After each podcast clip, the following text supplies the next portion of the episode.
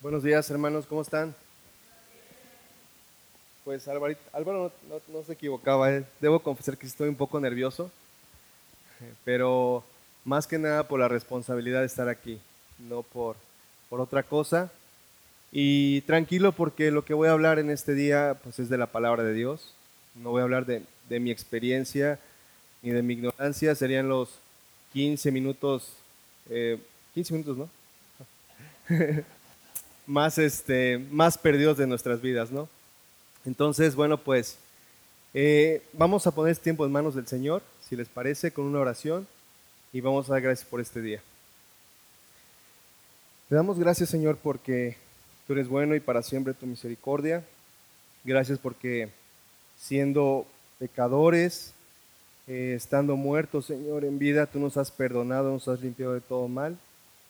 Gracias por el sacrificio que has hecho por cada uno de nosotros, porque has cambiado nuestras vidas, no solo aquí en la tierra, sino después de esta vida, Señor, física.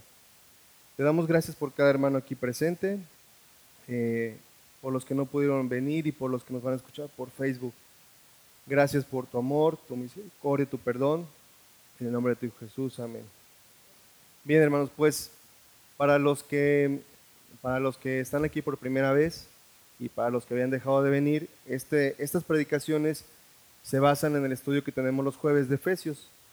La semana pasada, nuestro hermano Roberto nos habló de cómo debemos andar como hijos de luz. ¿Sí se acuerdan? ¿Sí? Y hacía una comparación de que antes cómo, cómo andábamos en tinieblas, pero ahora cómo andamos o cómo deberíamos andar como hijos de luz. ¿Y, y por qué esto, hermanos? ¿Por qué esta diferencia entre hijos de luz e hijos de las tinieblas? Bueno, ustedes se acuerdan que en Juan 1.12, si quieren vamos ahí de carrerita, dice, lo buscamos, Juan, 1, Juan capítulo 1, versículo 12. ¿Ya estamos ahí?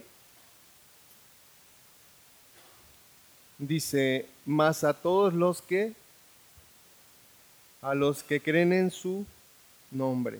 ¿Qué les dio derecho? Potestad de ser hechos hijos de Dios. Entonces, es muy común que la Vox Populi o todo mundo diga, no, pues todos somos hijos de Dios. No, si hay una diferencia entre aceptar al Señor y no aceptarlo. Entonces, todos los que hemos nacido de nuevo, andamos como hijos de luz, como hijos de Dios.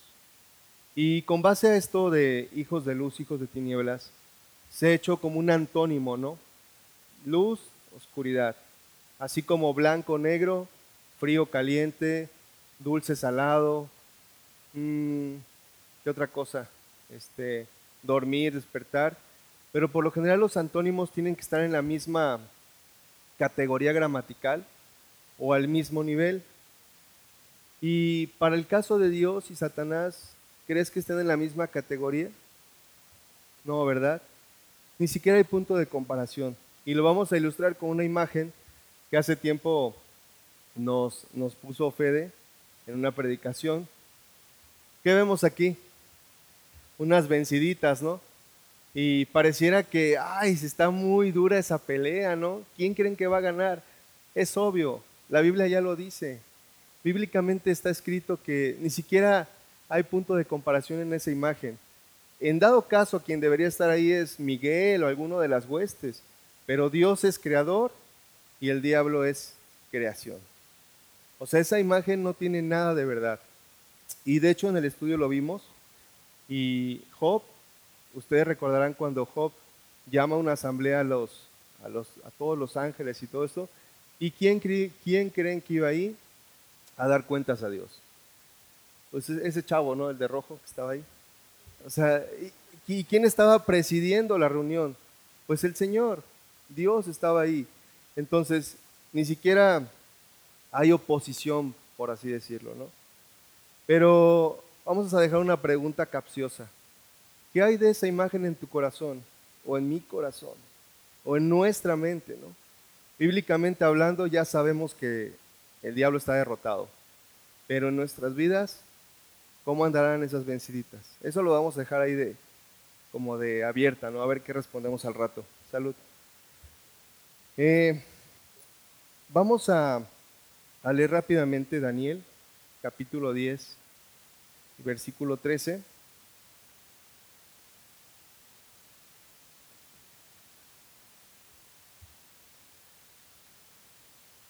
Ya estamos ahí.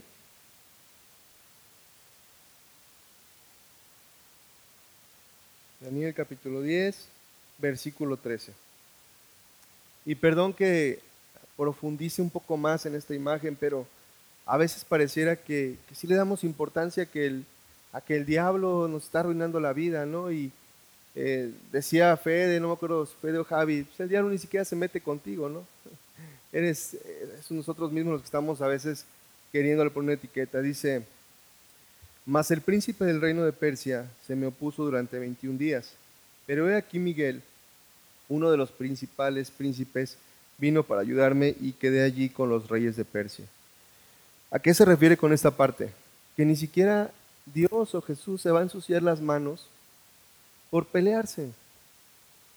O sea, ni siquiera se va a rebajar a ese punto, ¿no? Tiene quien lo haga y quien se dé tú por tú, ¿no? Digamos.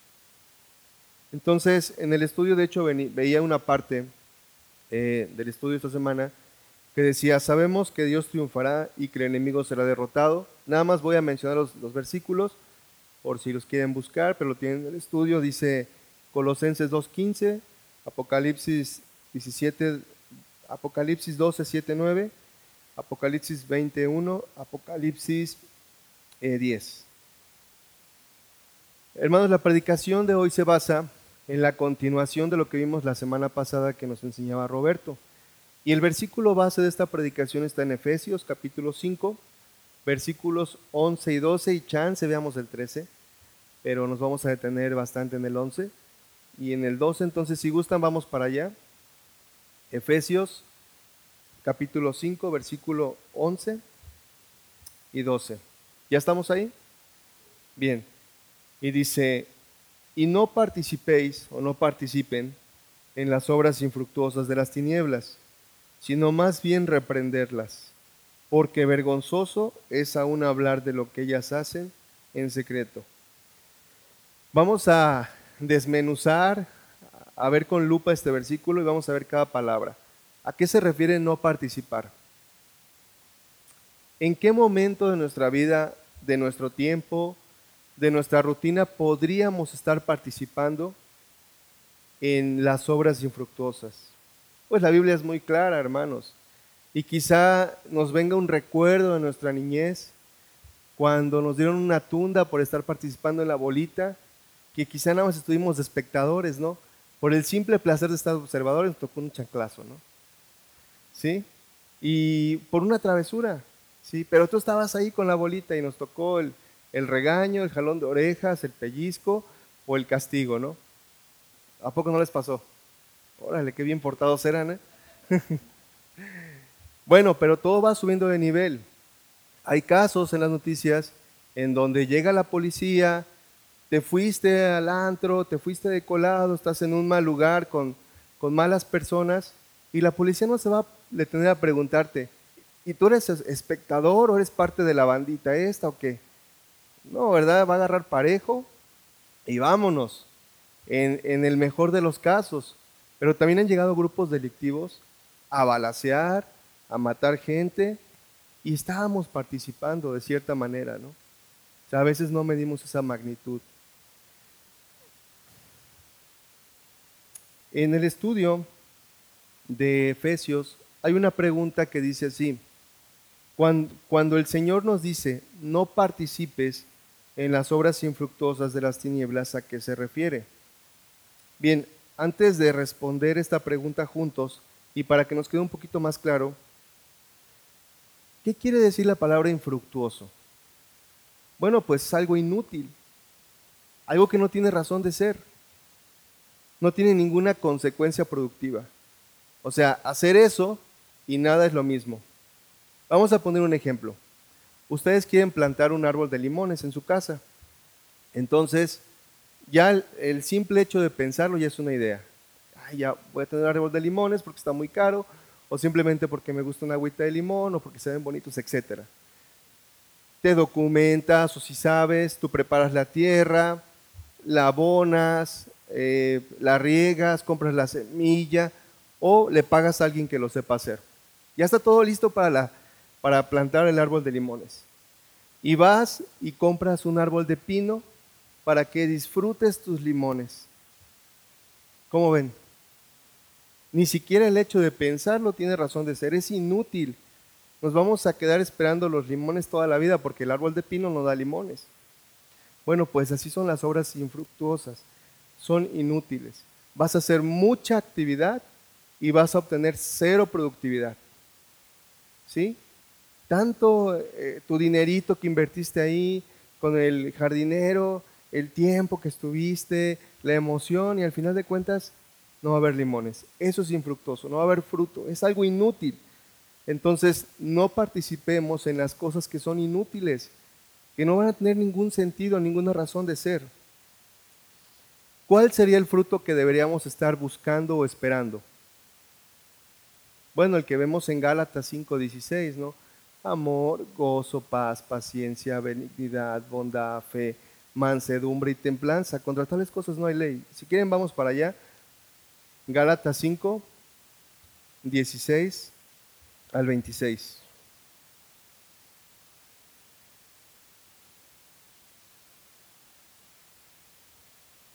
¿Ya estamos ahí?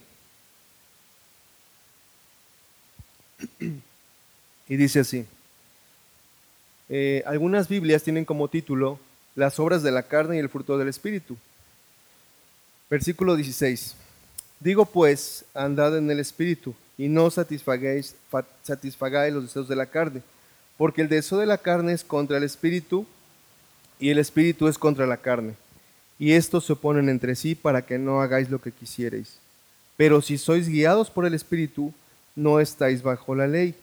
Y manifiestas son las obras de la carne que son adulterio, fornicación o porneia, como nos enseñaban en una predicación anterior, hace dos o tres predicaciones, porneia, inmundicia, lascivia, idolatría, hechicerías, enemistades, pleitos, celos, iras, contiendas, disensiones, herejías, envidias, homicidios, borracheras, orgías y cosas semejantes a estas, acerca de las cuales os amonesto, como ya os lo he dicho antes, que los que practican tales cosas no heredarán el reino de Dios.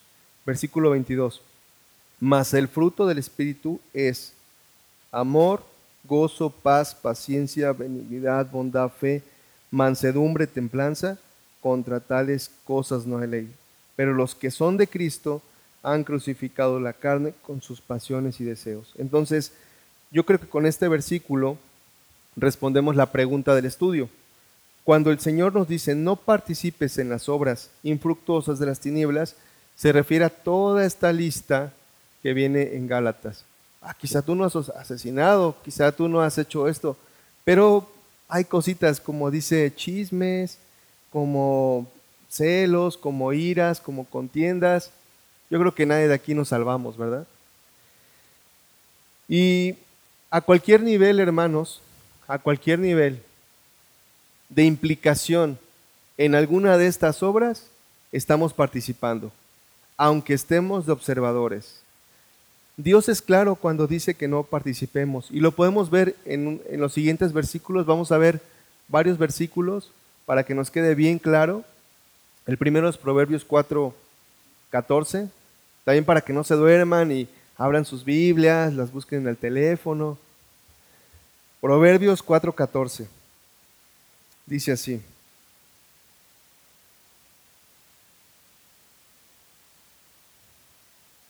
Proverbios capítulo 4, versículo 14. Dice, no entres en la vereda de los impíos, ni vayas por el camino de los malos. Déjala, no pases por ella, apártate de ella, pasa. Vamos a regresar a Levítico cómo Dios le hace, hay muchos versículos, pero solamente puse uno, cómo Dios le dice al pueblo, no participen en las costumbres de los otros pueblos. Levítico capítulo 20.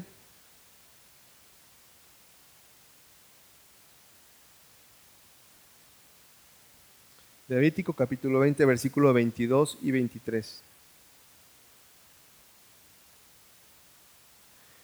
Dice, guardad pues todos mis estatutos y todas mis ordenanzas y ponerlos por obra, no sea que los vomite la tierra en la cual yo los introduzco para que habitéis en ella. Ojo, versículo 23. Y no andéis o no andar en las prácticas de las naciones que yo echaré de delante de vosotros, porque ellos hicieron estas cosas y los tuve en abominación. Bueno, eso es del Antiguo Testamento. ¿Y qué hay del Nuevo Testamento? Vamos a Romanos. Romanos capítulo 12, versículo 2.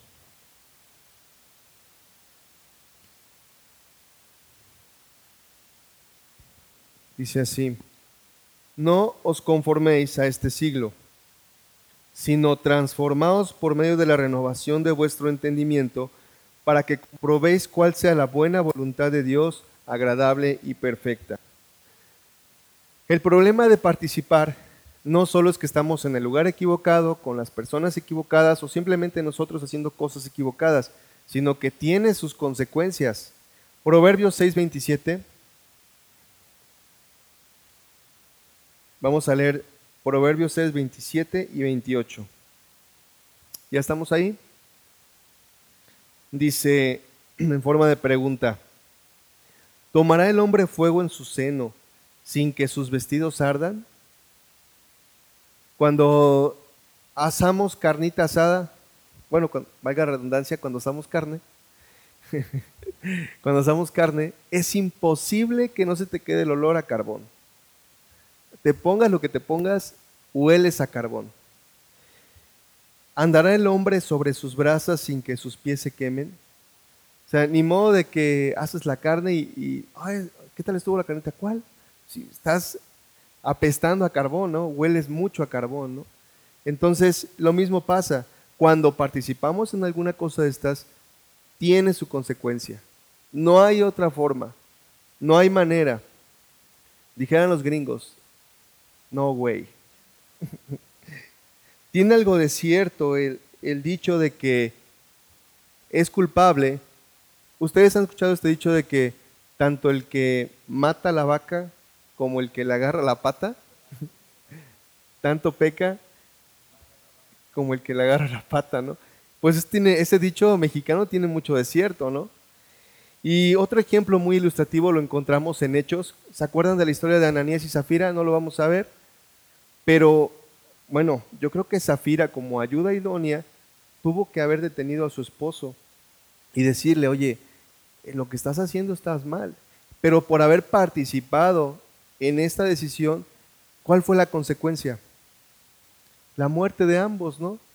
Y me da mucho como que me lo imagino cuando dice la Biblia que llegaban los chicos de dejar al difunto y ya ellos mismos iban a llevar a Zafira, ¿no? Y le dice, ellos que fueron a dejar a tu esposo, vienen por ti. Paz.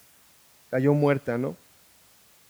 En Apocalipsis 18:4, eh, si quieren lo leo rápido, dice, y oí otra voz del cielo que decía, salid de ella, pueblo mío, para que no seáis partícipes de sus pecados, ni recibáis parte de sus plagas. Entonces, hermanos, Dios nos está advirtiendo, y como dice la Biblia, todo te es lícito, mas no todo te conviene, ¿no? En otras versiones encontramos, y Roberto hacía mención a este versículo también, en 2 de Corintios, así lo vamos a leer, 2 de Corintios capítulo 6, versículo 14 al 16. ¿Ya estamos ahí? Por lo general este versículo lo aplicamos mucho a los chavos, ¿no? a los jóvenes. Oye, no vayas a andar con, un, con, con alguien que no cree en Dios, ¿no? que no sea creyente, ¿no? ¿Por qué? Porque aquí la Biblia dice que no te puedas unir a, que no te unas a yugo desigual, o no hagas negocios con alguien que, que por ahí le sabes cosas, ¿no? Pues déjenme decirles que este versículo no solamente aplica para relaciones amorosas, aplica para muchas cosas. Dice, no os unáis a yugo desigual con los incrédulos, porque ¿qué compañerismo tiene la justicia con la injusticia? ¿Y qué comunión tiene la luz con las tinieblas? ¿Y qué concordia tiene Cristo con Belial? ¿O qué parte, o qué parte el creyente con el incrédulo? Entonces, este versículo no solamente habla de, una relación amorosa, habla de lugares, de personas, de amistades, de hobbies, inclusive de nosotros mismos, de acciones o cosas que estamos haciendo que no tienen comunión con la, con la luz. ¿sí? Eh, hemos leído y estudiado que un poquito de levadura leuda toda la masa, fermenta toda la masa. Pero podemos decir, pues yo participo poquito, no pasa nada, ¿no?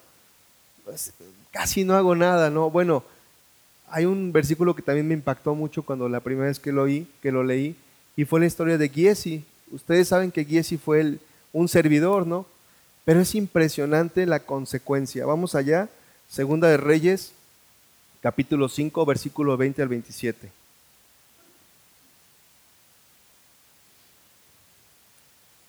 Segundo, segundo, perdón, segundo libro, no segunda.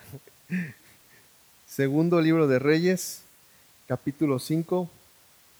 Vamos a leer del versículo 20 al 27. Sí, ah, estoy en Samuel. Segundo de Reyes, capítulo 5, versículo 20 al 27. Bien, y así como Giesi dijo, no, no va a pasar nada. ¿Qué, pues, ¿Qué, puede pasar, hombre? Voy a agarrar tantito de eso que, que quiso despreciar. Dice así, versículo 20. Entonces Giesi, criado de Eliseo, el varón de Dios, dijo entre sí, He aquí mi señor estorbó a este sirio, Namán, no tomando de su mano las cosas que había traído. Vive Jehová. O sea, todavía como dándole ese toque espiritual, no, no pasa nada, ¿no? Dios me lo puso enfrente, ¿no? Dios, este, ¿cómo dice eso? Ponme donde hay, ¿no? ¿Qué pasó, no? Vive Jehová que correré yo tras él y tomaré de él alguna cosa, ¿no? Y siguió Giesi a Namán, y cuando vio a Namán que venía corriendo tras él, se bajó del carro para recibirle y dijo, ¿va todo bien? Recordemos que Namán estaba súper agradecido, ¿no? Por lo que había, por el milagro que le había hecho Eliseo de quitarle la lepra. ¿Va todo bien? ¿Está todo bien, amigo? ¿Qué pasó? Y él dijo, bien, mi señor, bien, mi señor, o sea, Eliseo, que eso era una mentira, me envía a decirte, he aquí vinieron a mí en esta hora del monte de Efraín dos varones de los hijos de los profetas, te ruego que les des un talento de plata y dos vestidos nuevos. Dijo Naamán, te ruego que tomes dos talentos. Y le insistió y ató dos talentos de plata en dos bolsas y dos vestidos nuevos, y lo puso todo a cuestas a dos de sus criados para que lo llevasen delante de él. Y así que llegó a un lugar secreto, él lo tomó de mano de ellos y lo guardó en la casa. Luego mandó a los hombres que se fuesen. Y él entró y se puso delante de su señor Eliseo como si nada hubiera pasado. ¿eh? Y Eliseo le dijo, ¿de dónde vienes? Giesi, ¿de dónde vienes, Giesi? Y él le dijo, tu siervo no ha ido a ninguna parte. Qué mentirota, ¿no? Él entonces le dijo, ¿no estaba también allí mi corazón cuando el hombre volvió de su carro a recibirte? Es tiempo de tomar plata y de tomar vestidos, olivares, viñas, ovejas, bueyes y siervos y siervas. Por tanto, la lepra de Namán se te pegará a ti y a tu descendencia para siempre. Y salió de él leproso, blanco como la nieve. Hermanos, muchas veces creemos que Dios no se va a dar cuenta. Dios no puede ser burlado. O sea, aunque lo hagamos en ultra así, top secret, que nadie se va a dar cuenta y a escondidas de todos, Dios se da cuenta, hermanos. O sea, los ojos de Dios están en todo lugar. Y aquí lo vemos con Giesi. Eliseo ni siquiera estuvo ahí, pero el Señor le reveló todo lo que él había hecho. ¿no? Vamos a mencionar rápidamente lo que, lo que nos enseña número 16 sobre la rebelión, no lo vamos a buscar, sobre la rebelión de Coré, Datán y Abiram.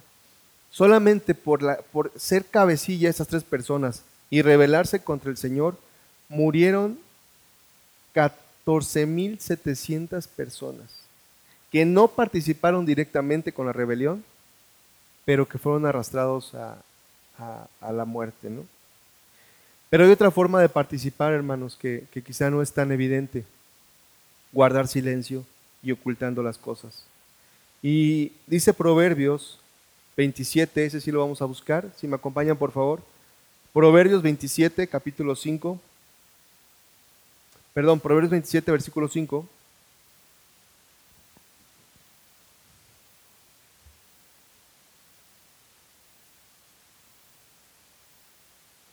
Dice, mejor es reprensión manifiesta que amor oculto. Fieles son las heridas del que ama, pero importuno los besos del que aborrece. Eh, a veces este versículo como que no se le entiende a la primera, ¿no? Dice, en otra versión dice, más vale reprender con franqueza que amar en secreto. Más se puede confiar en el amigo que hiere que el enemigo que besa. Muchas veces tenemos un amigo o nuestra pareja, cónyuge, cónyuge, cónyuge eh, o alguien del trabajo, algún conocido, familiar, que porque decir no le voy a decir nada porque siento feo, ¿no? No es que se vaya a ofender, se vaya a molestar. La Biblia dice que es mejor que sea una reprensión manifiesta a que sea un amor oculto, ¿sí?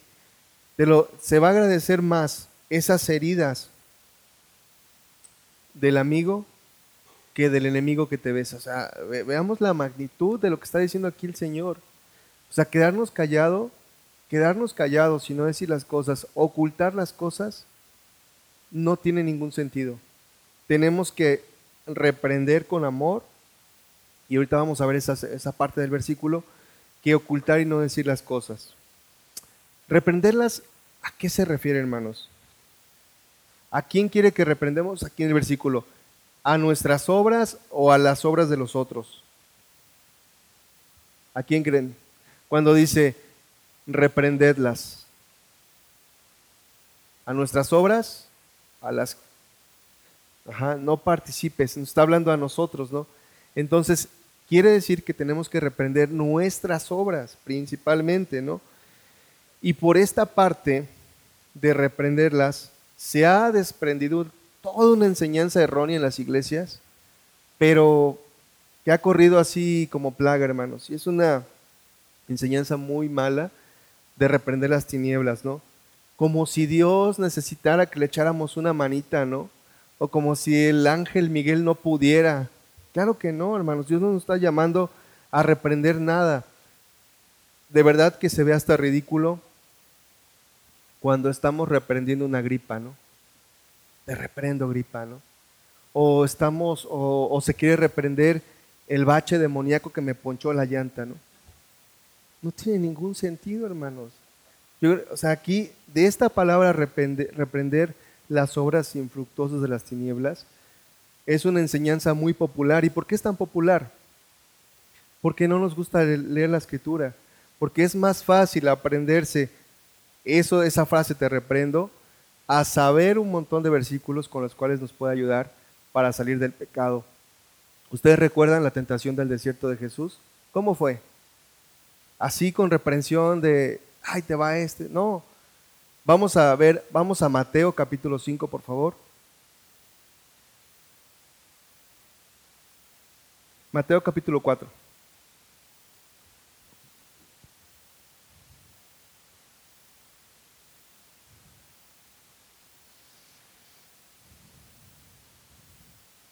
Vamos a ver cómo fue la reprensión en el desierto. Dice Mateo capítulo 4, versículo 1. Entonces Jesús fue llevado por el Espíritu al desierto para ser tentado por el diablo. Y después de haber ayunado cuarenta días y cuarenta noches tuvo hambre. Y vino, a él el tentador y le dijo, si, si eres el Hijo de Dios, di que estas piedras se conviertan en pan. ¿Por qué lo reprendió con el hambre? ¿Por qué no le dijo, dile a estas hojas que te hagan un abrigo? Bueno, porque su debilidad en ese momento era el hambre. Y el diablo es anticuado, o sea, tiene las mismas estrategias de tentar que hizo con el Edén, que hizo con Jesús, y las sigue utilizando ahora. Los deseos de los ojos, los deseos de la carne y la vanagloria de la vida. ¿sí? Nos va a tentar por el lado más flaco. Y dice aquí, y respondió en el versículo 4 y le respondió, dijo, está escrito, escrito está, no solo de pan vivirá el hombre, sino de toda palabra que sale de la boca de Dios. Entonces el diablo le llevó a la santa ciudad y le puso sobre el pináculo del templo, vanagloria de la vida. Y le dijo, si eres el Hijo de Dios, échate abajo, porque escrito está, a sus ángeles mandará cerca de ti, y en sus manos te sostendrán, para que no tropieces con tu pie en piedra. Jesús le dijo, escrito está también, no tentarás al Señor tu Dios. Otra vez le llevó el diablo a un monte alto y le mostró todos los reinos del mundo y la gloria de ellos. Y le dijo, todo esto te daré si postrado me adorares. Entonces Jesús le dijo, vete Satanás, porque escrito está, al Señor tu Dios adorarás y solamente y solo a él servirás. Y el diablo entonces le dijo, he aquí, perdón, el diablo entonces le dejó, he aquí vinieron ángeles y le sirvieron. Esta última frase, vete, vete, vete Satanás, también es, les encanta este tipo de doctrinas o enseñanzas de guerra espiritual. ¿Ustedes creen que realmente necesitamos estar haciendo guerra espiritual? Aquí, vamos a suponer que nosotros queremos apoyar la guerra de Israel. Y vamos a hacer la guerra de Israel aquí, a donde estamos. ¿Qué repercusión tendría que nosotros nos pusiéramos en guerra aquí? Ninguna, hermanos. ¿A dónde necesitaríamos ir para hacer guerra allá del lado de Israel o de Palestina? Tendríamos que estar allá. Ninguna repercusión tendría que hiciéramos guerra aquí. Lo mismo pasa con la guerra espiritual. Dice la Biblia que la guerra se da en regiones celestes, con huestes espirituales. O sea, también eso es infructuoso. No tiene ningún sentido hacer guerra espiritual aquí cuando no es el lugar. ¿Sí?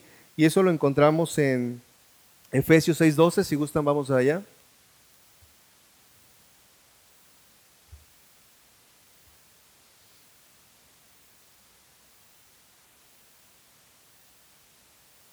Dice así, Efesios 6:12, porque no tenemos lucha contra sangre y carne, o sea, cuerpos físicos como tú y como yo, que así estamos, ¿no? Físicamente eh, sino contra principados, contra potestades, contra los gobernadores de las tinieblas de este siglo, contra huestes espirituales de maldad. ¿En dónde? En regiones celestes, que ni siquiera tú y yo tenemos acceso. Y entonces, algunos, o podríamos preguntarnos, bueno, pero ¿por qué en los tiempos de Jesús y en los evangelios se ven tantas manifestaciones demoníacas? de hecho, Jesús liberó al, endemoniado, al, este enchamucado gadareno, ¿no? Que tenía un montón de espíritus y se fueron a los cerditos y se fueron al mar. ¿Por qué en ese momento había tantas manifestaciones? Porque hermanos, estamos viviendo otra dispensación. Eso era otro, y aparte, la presión de los demonios era tan fuerte, los espíritus, pero también había una ratificación del poder del Espíritu Santo. Ah, recordamos que Jesús le dijo que iba a haber señales que los iban a acompañar a los, discípulos. Entonces, era necesario que los discípulos también pudieran hacer liberaciones, reprensiones de demonios, todo ese tipo de cosas, ¿no? Pero ahora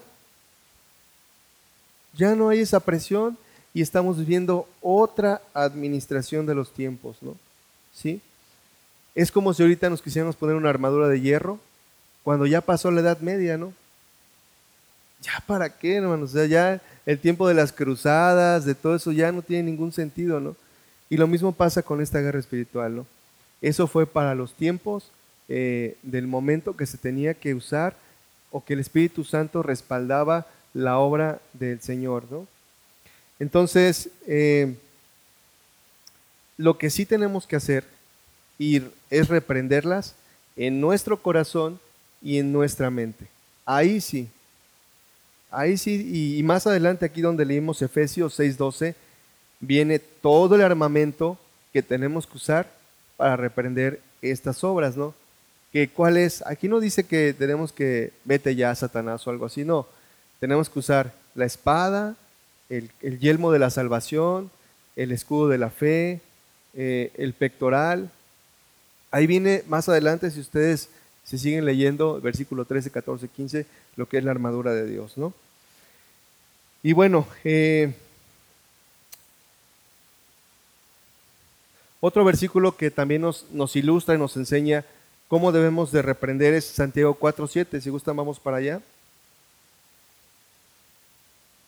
Santiago, capítulo 4, versículo 7.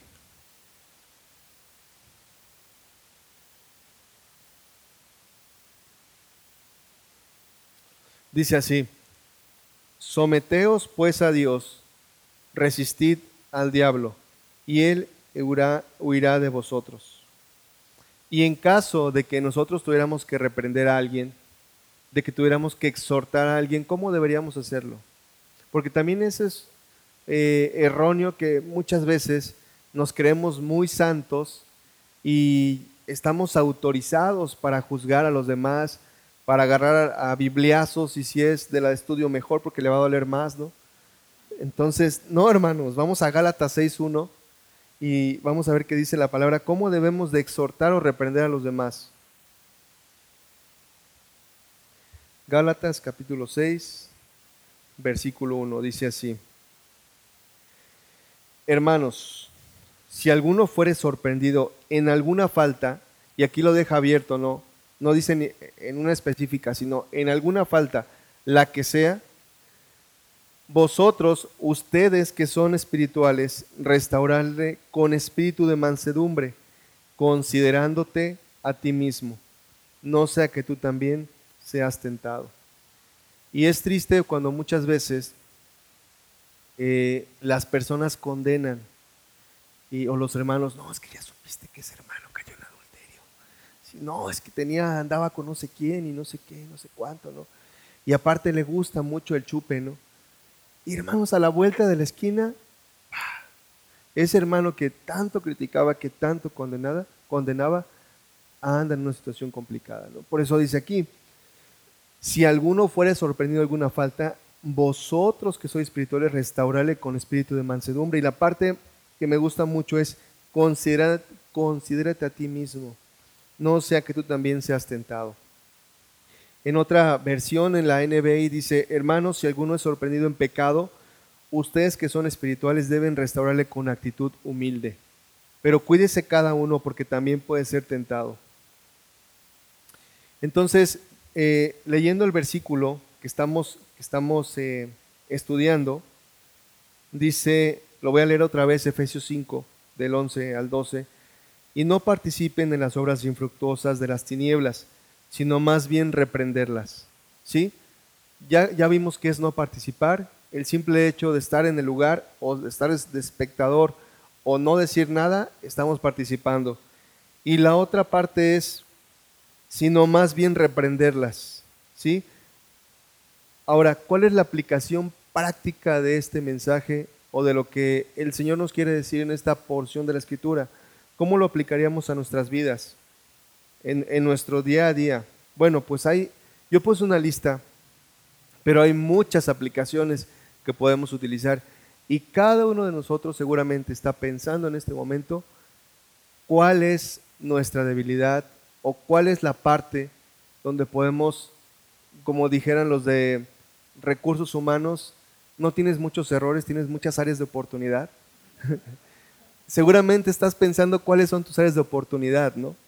Bueno, número uno, si te gusta ver contenidos eh, en las plataformas eróticos, rayando casi en la porneía o ese tipo de cosas, pues ahí es una, una manera de, reprenderlas, ¿no? Escuchar conversaciones malsanas y participar eh, en ellas. A lo mejor tú eres de los que está ahí sentadito escuchando el chisme y no dice nada, ¿no? Pero estás bien este, a gusto, ¿no? Como si casi, casi con unas palomitas, ¿no? viendo, viendo qué dicen de los demás o hablar mal de los demás a sus espaldas. Esa es una forma de reprenderlas. Tener eh, eh, amistades infructuosas, ¿no? Yo sé que es, bueno que muchas veces tenemos amigos que compartimos gustos como, oye, vamos, te invito a mi casa, vamos a ver el partido de fútbol o, o lo que sea. Pero, ¿qué se da durante ese partido de fútbol, no? ¿Qué comentarios, qué, eh, hasta qué nivel se puede llegar a una relación con, alguien que es infructuoso, ¿no? Eh, la violencia, el maltrato, ya sea con tu esposa, con tu esposo, con tus hijos, en general con las personas, a veces somos, dicen somos de mecha corta, ¿no? Ni me digas nada porque me prendo, ¿no? Ese tipo de cosas podemos también ahí reprender esas obras, ¿no? Todo lo que vemos en redes sociales, que ah, los algoritmos cada vez son más, más avanzados, inclusive ya se dice es motocicleta, ya te aparecen un montón de anuncios de motos, ¿no? ¿Quieres comprar una moto? Este, 50% de descuento en motos, Y así con otras cosas, ¿no? No dar un buen testimonio, o sea, no dar el testimonio correcto, apapachar, consentir, pasar por alto el pecado, no dar frutos dignos de arrepentimiento de esta nueva vida de hijos de luz. Y por último, ser un creyente inanimado. Ni me va ni me viene. Ya soy salvo, ya nada más estoy esperando que el Señor me llame o que venga por mí. Y ya, ahí nos vemos, ¿no? Esas cosas, hermanos, yo creo que son, la lista puede ser tan grande como tú quieras o como tú sientas, pero esas son algunas de las cosas que quizá yo en este momento batalle, batallé o tengo que trabajar en ellas. ¿no? Hermanos, eh, con esto se cierra este versículo. Eh, creo que vimos eh, la parte del estudio del versículo 11 y lo pudimos deshebrar. Y bueno, pues tenemos mucho que hacer y mucho por qué, qué trabajar. Que Dios les bendiga, pero antes vamos a cerrar con una oración. Amado Padre, te damos gracias por porque has dejado tu palabra, Señor, eh, que es la profecía, Señor, más fiel y digna que tenemos. Ya no necesitamos que alguien más nos hable, porque ya todo está revelado, Señor. Ayúdanos a confiar en ti y permite, Señor, que podamos caminar como hijos de luz. Si aún no somos hijos de luz, si mi vida o mi comportamiento no refleja el comportamiento de un hijo de luz. Ayúdame, Señor, a, confiar en ti, a creer en ti, a poner mi vida en ti, Señor, y, y, a, y hacer válido, Señor, ese sacrificio que hiciste en la cruz por mí, por nosotros. Padre, permite que cada uno de nosotros podamos reprender las obras infructuosas de las tinieblas y evitar a toda costa, Señor, participar en ellas en cualquier grado, Señor, de implicación. Gracias por la vida de mis hermanos aquí presentes. Gracias por este día que nos has dado eh, alimento, sustento y somos más que bendecidos, Señor, por tener eso. Eh, gracias, Padre, en el nombre de tu Hijo Jesús. Amén. Gracias, hermanos.